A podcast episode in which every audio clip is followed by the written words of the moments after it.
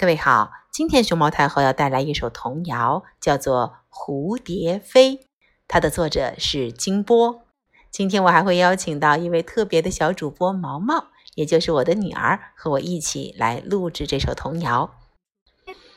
追追蝴蝶飞，飞远了，不见了，飞过竹篱笆，变成一朵花儿。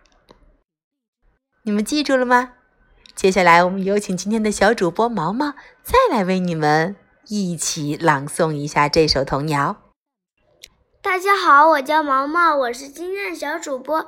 现在我为大家带来的是《蝴蝶飞》，追追蝴蝶飞，飞远了，不见了，飞过竹篱笆，变成一朵花。